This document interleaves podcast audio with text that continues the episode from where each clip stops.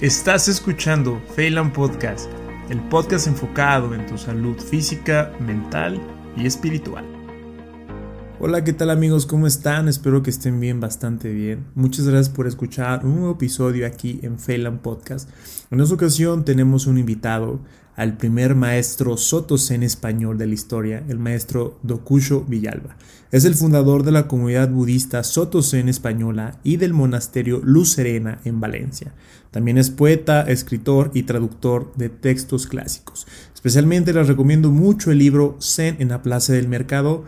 Fue el libro que me enamoró, donde lo conocí y me propuse e invitarlo. Espero que disfruten mucho este episodio y lo puedan compartir. Maestro, Muchas gracias por aceptar esta, esta gran invitación. Eh, ya le comenté que me siento muy, muy emocionado por, por, esta, por esta entrevista. Em, soy consciente que usted es maestro, es sacerdote eh, Soto Zen, fue el primer sacerdote Soto Zen en, en España. Y me llamó mucho la atención, siempre nos ha llamado mucho la atención los occidentales, ¿no? La palabra Zen que en todos lados queremos poner zen, ¿no?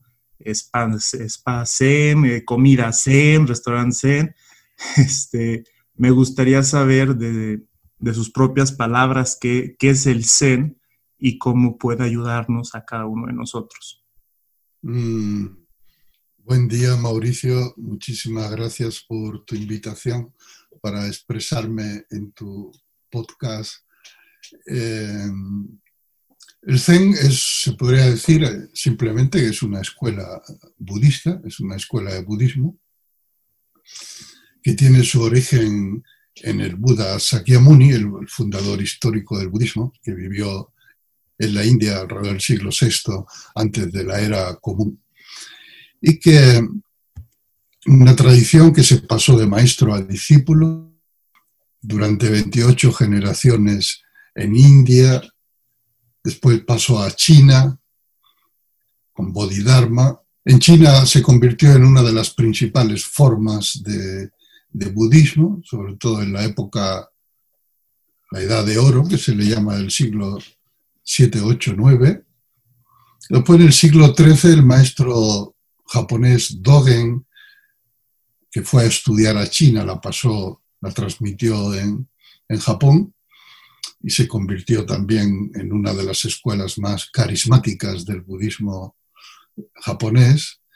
Y ha sido solo en el siglo XX, 1967, que el maestro japonés Taisen de Shimaru la trajo a la tradición viva, la trajo a, Europa y otros maestros la llevaron a Estados Unidos. El budismo zen, porque el zen es el corazón del budismo. El budismo zen es, un, es una vía de liberación. ¿De liberación de qué?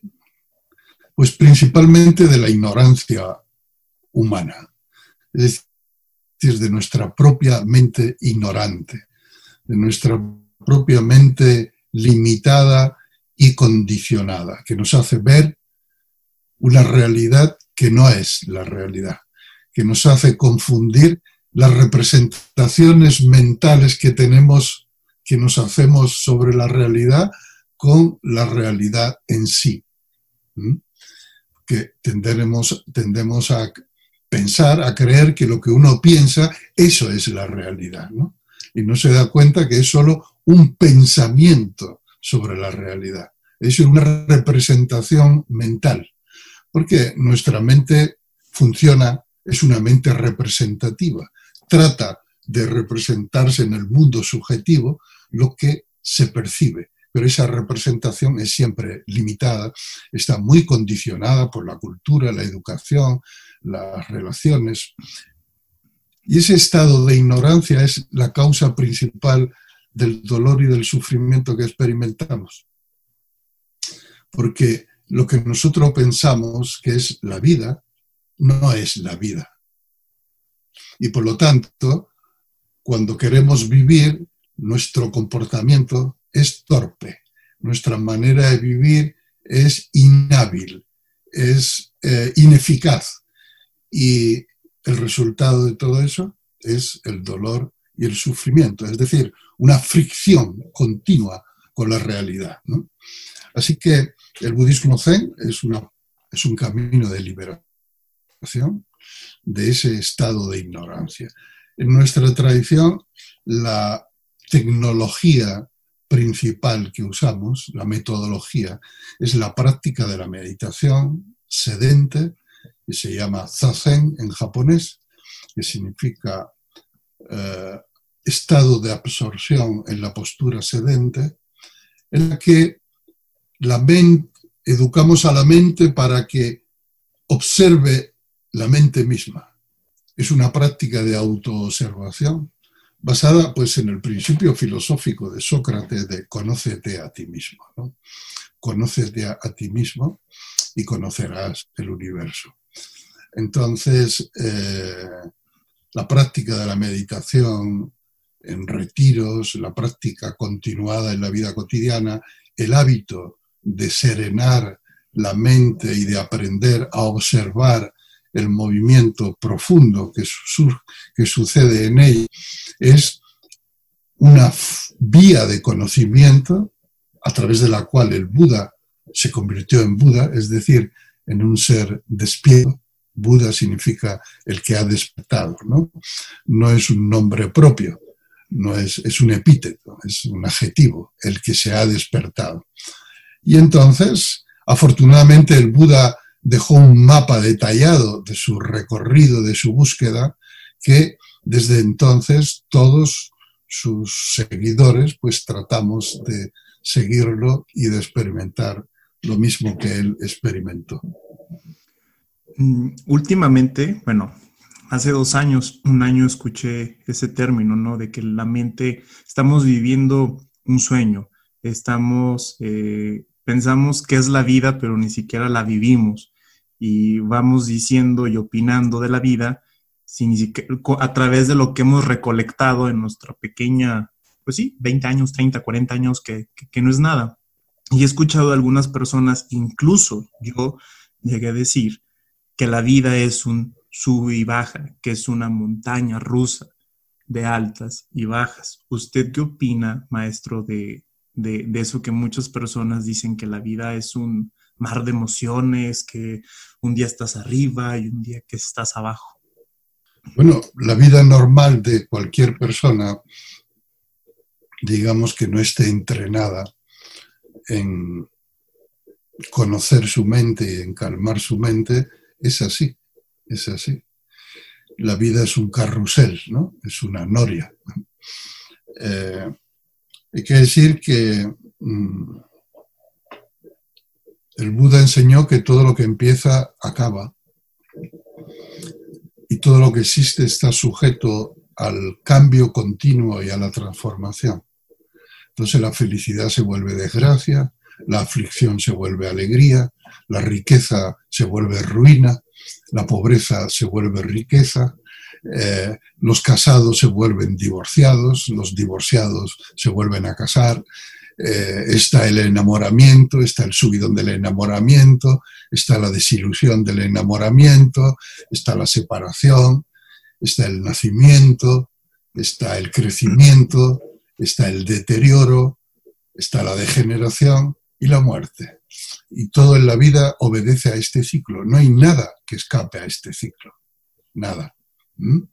Desde los astros hasta la vida de una planta, la vida de un animal, la vida de un sentimiento, de un pensamiento, de un podcast, todo está sometido al mismo, a la misma rueda del samsara, que se le llama en el budismo, la rueda de la vida y de la muerte, que por lo general genera mucho dolor y sufrimiento. Precisamente la enseñanza del Buda va destinada a comprender las causas de este dolor y de este sufrimiento y a ponerle fin para tener una vida lo más plena y dichosa posible. Todo esto mm, es a través de la ignorancia.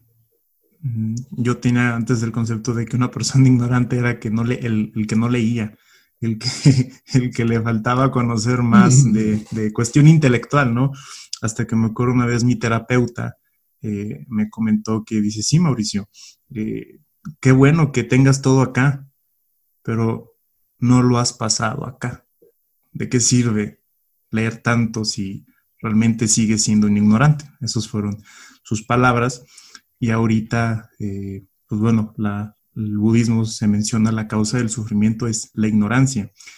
Y usted tiene un libro maestro que yo estoy muy, muy, muy encantado. Es el primer libro que, he leído y, es el último libro del año que leí y puedo decir que es el mejor libro que he leído. No por porque usted está aquí presente, sino sinceramente fue una... Eh, un mar de emociones, lo que estaba leyendo, el darme cuenta de que no estaba viviendo y cómo era parte de, una religión, de una religión que la religión del mercado, o podemos decir incluso del capitalismo. Ese libro usted lo hizo en el 2008, si no mal recuerdo. Han pasado creo que ya 11 años, 11 años, 12, 12 años de, de ese libro. ¿Usted cómo ha visto este crecimiento de esta religión del mercado en, en, una década, podemos decir. Bueno, pues a, todas luces ha estado yendo a más, ¿no?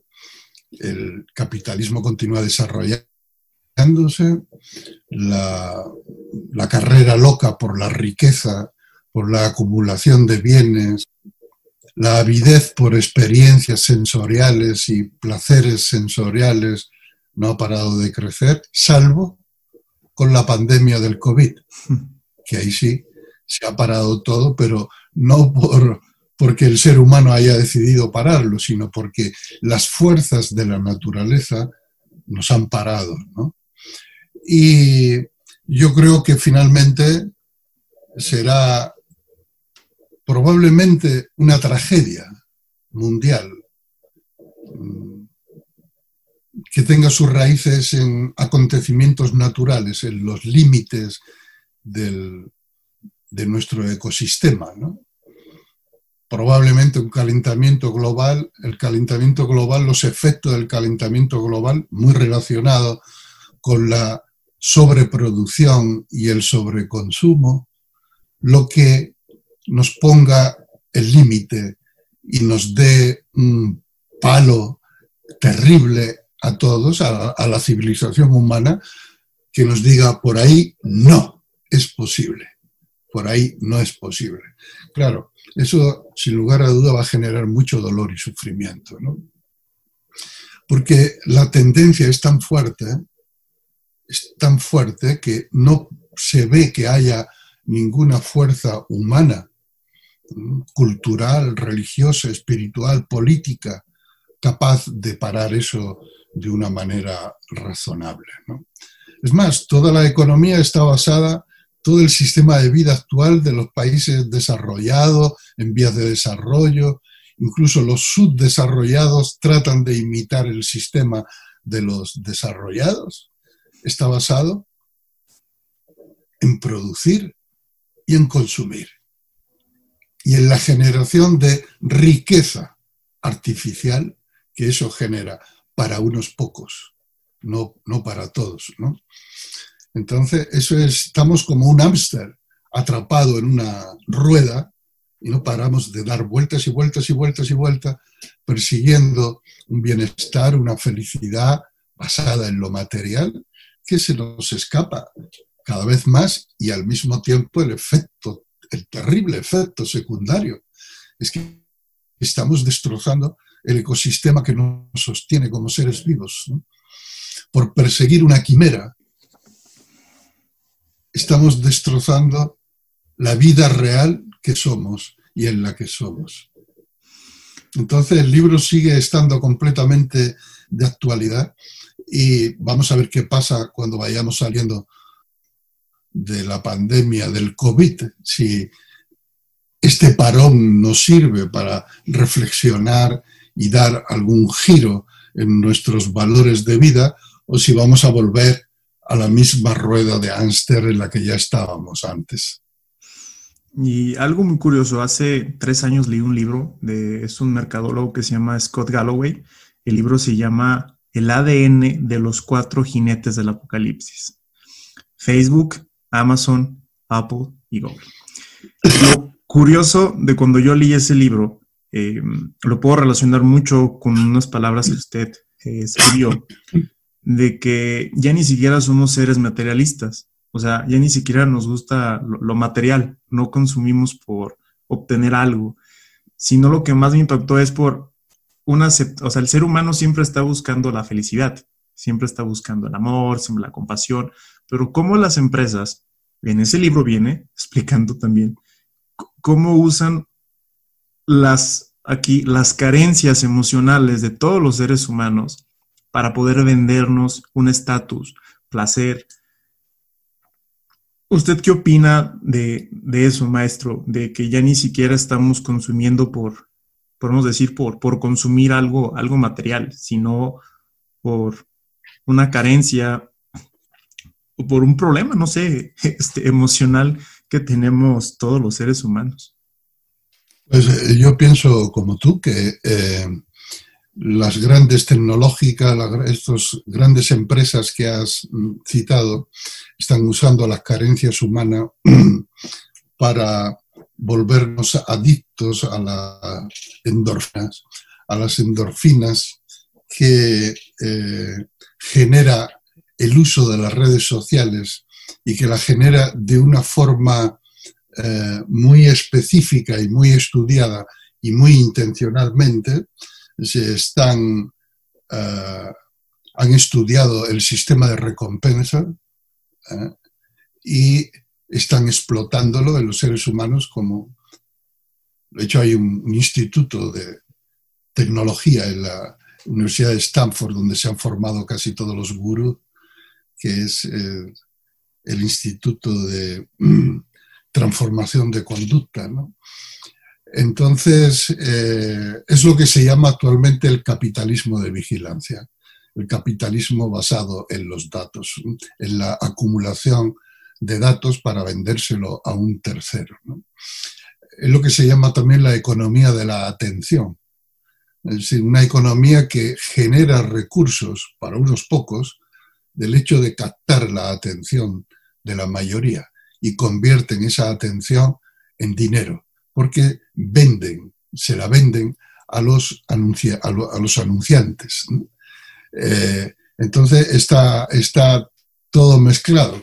El problema es que el uso inconsciente de esas tecnologías genera una conducta adictiva de muy difícil resolución y así nos encontramos con que hay millones de personas adictos a las endorfinas, que se generan cuando ves un me gusta en, tu perfil, cuando ves algo que, te complace.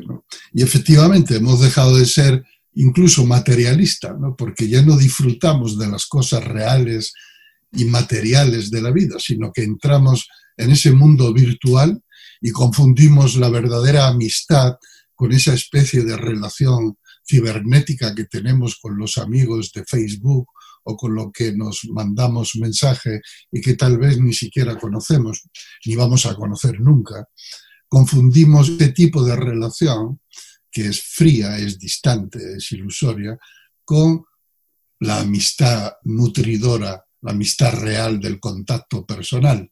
De hecho, cada vez hay menos contacto personal y más contacto mediatizado por las redes sociales y todo eso. Eso es un, enorme sueño, es como entrar en una alucinación colectiva. Yo no, no soy contrario al uso de las tecnologías, porque de hecho ahora mismo la estamos usando, ¿no? Y gracias a esta tecnología podemos tener esta conversación. Yo mismo tengo mi perfil en Facebook y uso las redes sociales como una manera de comunicación, como una vía de comunicación. La cosa está en el equilibrio y en saber usar cada cosa en su justo término. Y, es algo muy, impactante. Por ejemplo, aquí en México, le comparto, somos, bueno, no es para presumir, pero somos el primer país en obesidad en adultos y el segundo país en obesidad infantil. Y una de las empresas eh, de bebidas de, refresco, para no decir ya más marcas aquí, eh, me acuerdo mucho yo cuando estaba pequeño que siempre vendían la imagen, bueno, a la fecha venden esa imagen de familia, de que tiene que estar el refresco ahí eh, con la familia conviviendo, con el amor. Y bueno, me di cuenta, algunos datos que encontré, que realmente en México la disfunción familiar es demasiado grande y el consumo de bebidas que proporcionan esa satisfacción de familia están aumentando. No sé si haya realmente una relación, esta es mi hipótesis, de que a través de cómo incluso la familia se está distorsionando, eh, se ha distorsionado la, incluso algunas religiones y todo esto por las propagandas o la publicidad que hoy en día se está manejando por parte de las empresas. Eh, maestro, ¿cómo, sería mm, la forma o para poder salir, o sea, seguir viviendo en, este, en este plano, pero sabiendo convivir con toda esta publicidad, toda esta cuestión de, consumo sin convertirnos unos feligreses de la religión del mercado? Necesitamos reeducarnos. Yo acabo de terminar ahora un curso que hemos hecho online que, de seis semanas llamado Autonomía Atencional. Es un curso destinado a que las personas recuperen su autonomía atencional, es decir, el uso consciente y deliberado de su atención. Porque la atención es un recurso fundamental en la conciencia, en el ser humano. Es la condición previa a la conciencia. Y lo que hace la publicidad, como las redes sociales y esto, es capturar la atención, raptar la atención, sin que ni siquiera nos demos cuenta. ¿eh? Entonces, tenemos que reeducarnos para recuperar la atención y decir, ¿dónde voy a poner mi atención? Porque allí donde ponga mi atención, pongo mi energía. Entonces, la publicidad, por un lado, funciona atrapando nuestra atención, pero no de forma consciente, es decir, sin que nosotros nos demos cuenta. Y ahí es donde tenemos que poner atención hacia dónde va nuestra atención. ¿Mm? Y tenemos que aprender a leer la publicidad y a recibirla con un espíritu crítico. Tenemos que defendernos mentalmente de la publicidad, porque la publicidad es muy agresiva, es muy fuerte, emplea todos los mejores psicólogos conductistas para entrar en la psique humana y como un insecto venenoso dejar su larva dentro de nuestra mente.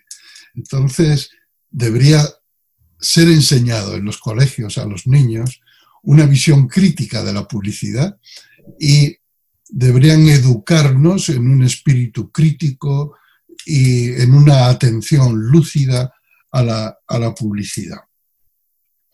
Son los voceros de, de la religión del mercado, son los predicadores de la religión del mercado, los publicistas trabajan para la religión del mercado como predicadores para convertirnos a todos e introducirnos en esa rueda de producción-consumo. Yo recuerdo, yo he estado varias veces en México, la última vez en 2016, y Siempre me ha impresionado, como dices, la, tasa de obesidad, eh, el consumo de bebidas azucaradas, de refrescos, ¿eh? y entonces es una adición al azúcar que a la larga provoca tasas de diabetes impresionante en, la sociedad. Todo eso es debido a la publicidad también. Yo estoy fascinado totalmente por la... Hace mucho tiempo había, había leído poco sobre el budismo, sobre eh, Siddhartha, sobre Buda, pero nunca me había profundizado puedo decir, la, la psicología budista. Eh, hace poco una mm. terapeuta me dijo que iba a ser la psicología del futuro y yo no sabía por qué. Y ya mm. leyendo un poco sobre su, el libro, investigando un poquito más, estoy totalmente, yo pensaba que era totalmente diferente la idea que yo tenía, bueno, de mi realidad sobre el budismo a lo que realmente es. Y hay un concepto que me gustó mucho, que igual usted menciona que los psicólogos existenciales, los psicoanalistas, eh, que aparecen entre los 3 y 5 años, y aquí eh, el budismo lo maneja el yo autoimagen. El yo autoimagen, maestro, para las personas que nos escuchan y no saben realmente qué es el yo autoimagen, ¿qué es el yo autoimagen, maestro? Como su nombre indica, es una imagen mental. ¿Mm? Por ejemplo, piensa ahora en un árbol, en tu mente. Árbol, el concepto árbol. ¿Eso es un árbol real? Mm, no. No, ¿verdad? No, no lo es. Es un concepto. Es una imagen mental. Una representación mental a través de la cual la mente trata de saber qué es un árbol. Entonces se hace una idea. Eso es una idea. Pero la idea de árbol no es el árbol real. Esto se entiende, ¿no? ¿Verdad? Sí, sí, sí, sí, sí. Ahora piensa en yo. Piensa en yo. Yo. Yo. ¿Qué es eso? Es un concepto. Es una imagen. Es una autoimagen. Es decir, es la imagen de sí. Pero esa imagen es, es una creación mental no es el ser real que eres, que soy. De la misma manera que el concepto mental de árbol no es un árbol real. El concepto mental del ser que yo soy no es lo que yo realmente soy. Pero nos quedamos en el concepto, nos hacemos una idea de lo que somos, de lo que deberíamos ser. Todo eso fruto del condicionamiento social, familiar, cultural, educacional, mediático, ¿verdad? Y perdemos la conexión con el ser real que somos. Entonces la meditación zen, por ejemplo, la práctica de la meditación, la práctica de la atención, lo que hace es ponerte en conexión con el ser real que eres con la complejidad, la totalidad, lo ilimitado del ser real que eres. Y te enseño a liberarte de los conceptos, las imágenes, las autoimágenes sobre lo que eres. Es decir, la meditación es un despertar en ese sentido. El budismo es un camino de despertar en el sentido de que te saca del sueño de la ilusión, de las ideas y de las imágenes mentales que construyes y te pone en contacto con la vida real, con la realidad de lo que eres. Como le decía Morfeo a, Neo en la película de Matrix, ¿no? Bienvenido a la realidad. Eso es lo que te dice el budismo cuando practica. Bienvenido a la realidad. Sal de tu mm, construcción mental eso es Matrix, la construcción mental que fabricamos en nuestra mente y bienvenido a la realidad. Entonces, si seguimos viviendo con el yo tu imagen, no hemos vivido nunca. O sea, una persona que pueda tener 70, 75 años, 80 años y durante esos 80 años de su vida siempre vivió con el yo tu imagen, ¿nunca vivió? ha vivido en una ilusión. Ilusión. Imagínate que tú tienes interiorizado una autoimagen de hombre como que los hombres no lloran. Los hombres son fuertes. Los hombres no se dejan llevar por sus emociones. Y tú te pasas toda la vida tratando de ser fiel a esa autoimagen. yo como hombre no lloro, no debo llorar, nunca lloraré. Y te mueres con 70, 80 años sin haber llorado en tu vida.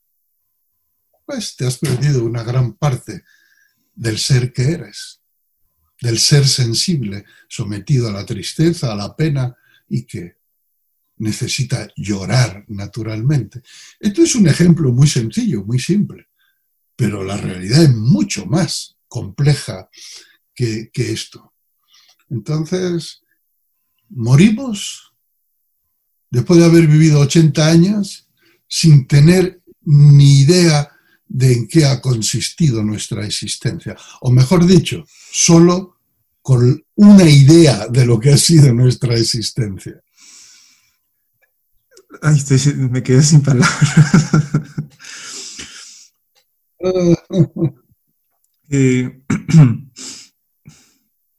hace algún tiempo leí, no sé si era Kant o otro filósofo, que tenemos que asesinar una parte de nosotros, o sea, eh, eh, metafóricamente él mencionaba, para iniciar a vivir.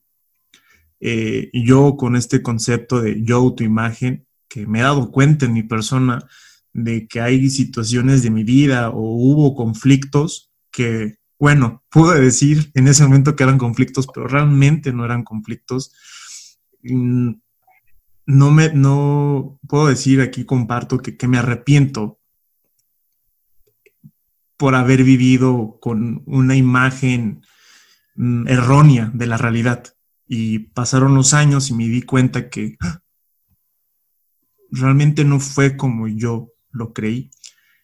Y muchas personas, bueno, puedo, generalizar, no generalizo. Eh, hoy vivimos muchos problemas de salud mental, maestro, a nivel mundial. Y específicamente aquí en México le, comparto unos datos sobre la depresión. Este 2020 la depresión es la principal causa de discapacidad laboral. El suicidio es la segunda causa de muertes en jóvenes de entre, entre 17 y 30 años de edad.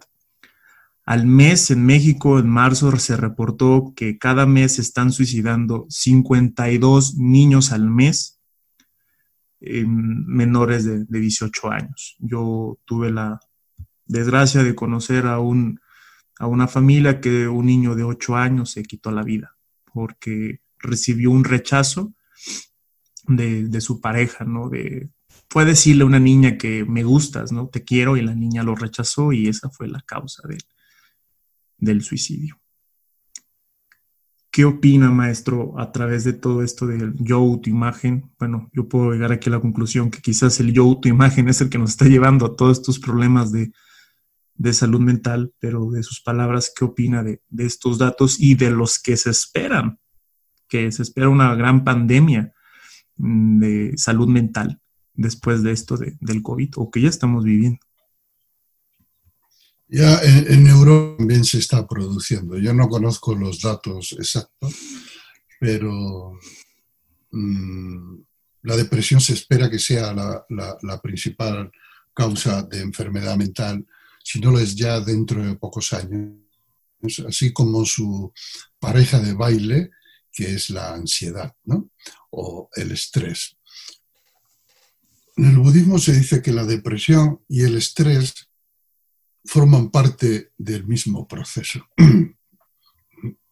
forman parte del mismo proceso. Por ejemplo, un hámster, un ratón, en, en la que se le promete una recompensa de endorfina, de felicidad, de placer, siguiendo un ritmo de vida determinado, que es el productivista consumista, tiene una una etapa en la que va detrás, va detrás, va detrás, va detrás, va detrás, y eso le lleva al estrés, pero no puede parar, no puede parar, continúa, continúa, continúa. Llega un momento en que el organismo, el organismo entendido como una unidad psicosomática, colapsa. Y el colapso es la depresión, el extremo opuesto, el extremo opuesto. El estrés, las redes sociales, están basadas en una sobreexcitación continua y en una sobreproducción continua de endorfinas. Eso es lo que mantiene la excitación, el es el mecanismo de recompensa. Pero llega un momento en que el cerebro mismo se agota y entonces deja de producir endorfinas. Entonces cae en el abismo de la depresión. Esto en líneas generales, porque qué duda cabe que la ansiedad y la depresión son problemas complejos que no son solo problemas médicos, son problemas de civilización, son los efectos colaterales del sistema de vida. Y es completamente pretender erradicar la ansiedad y el estrés, la ansiedad y la depresión solo por medios químicos, solo por ansiolíticos y antidepresivos. Es completamente estúpido, porque es el sistema en su totalidad, el sistema de vida, de valores, el ritmo de vida, el uso del tiempo, que condiciona las relaciones personales, las relaciones familiares, las relaciones económicas, todo el sistema en su conjunto, es el que produce esto. No son fallos puntuales de personas, es el sistema en sí. Así que es inevitable y va a ir a más mientras el sistema no se transforme. Es cierto que el mindfulness está recetando para la depresión, también se está mm, haciendo aplicaciones de mindfulness en las grandes empresas, a los empleados y tal, para que estén más relajados, estén más concentrados, estén más tranquilos, estén más sosegados. Pero para eso a lo mejor no hace falta hacer mindfulness. Sería suficiente con que los empresarios obligaran a trabajar menos horas a los trabajadores les dieran un salario mejor, les permitieran compaginar su vida laboral con su vida familiar. Bastaría con que los empleados tuvieran una mayor calidad de vida por sí, así no se estresarían tanto. Entonces, el sistema capitalista, además, mm, sitúa la responsabilidad del estrés y de la depresión en el individuo que se estresa y se, y se deprime.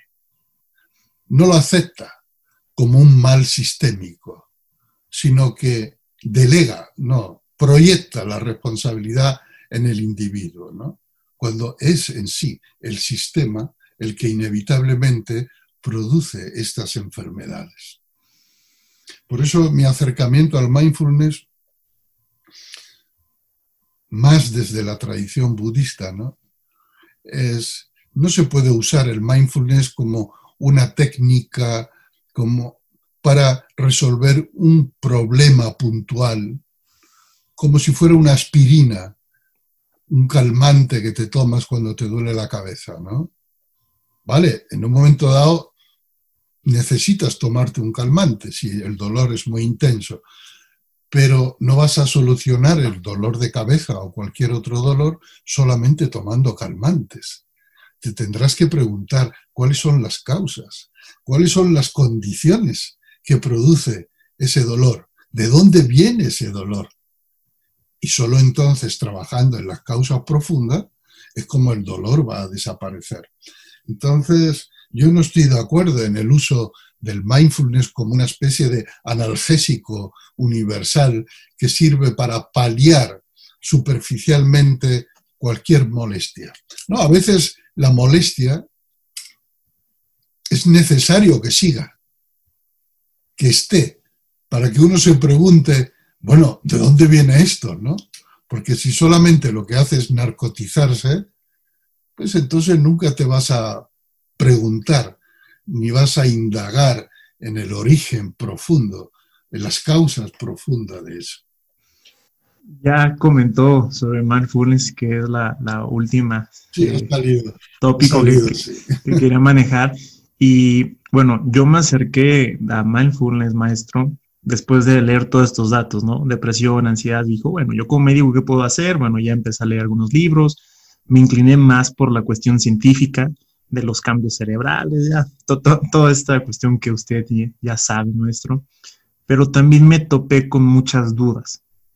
Y que en, mi persona me empecé a cuestionar muchas cosas y a escuchar a otras personas que me empezaban a decir que en ocasiones los occidentales, bueno, los, occidentales les encanta seguir con su estilo de vida, les encanta, pero buscan una píldora, como la persona que tiene diabetes, hipertensión aquí en México, quieren seguir comiendo igual, pero quieren que los curemos.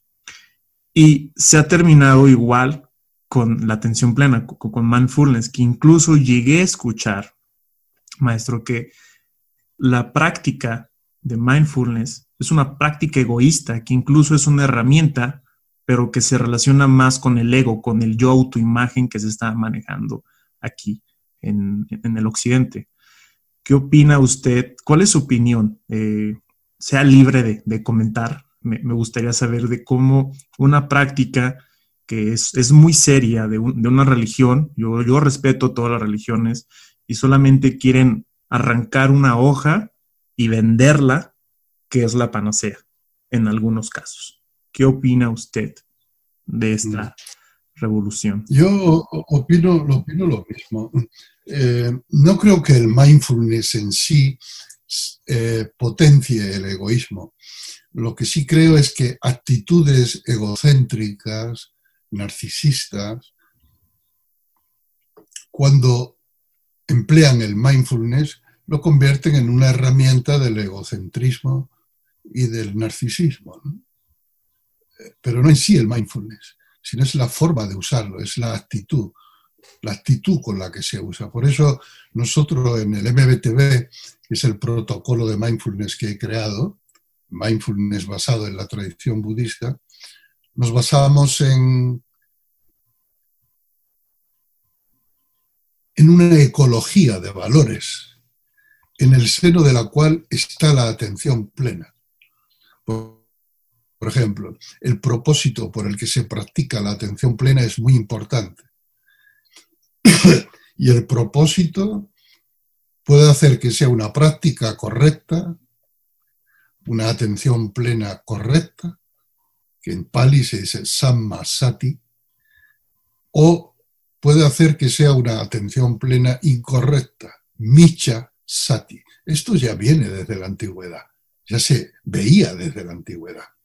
Y ahora lo que se está practicando es una forma de Micha Sati, una atención plena incorrecta. Que, por ejemplo, cuando se enseña atención plena a los marines de Estados Unidos o de cualquier otro ejército, cuando se enseña atención plena a los francotiradores del ejército, ¿cuál es el propósito de esa acción?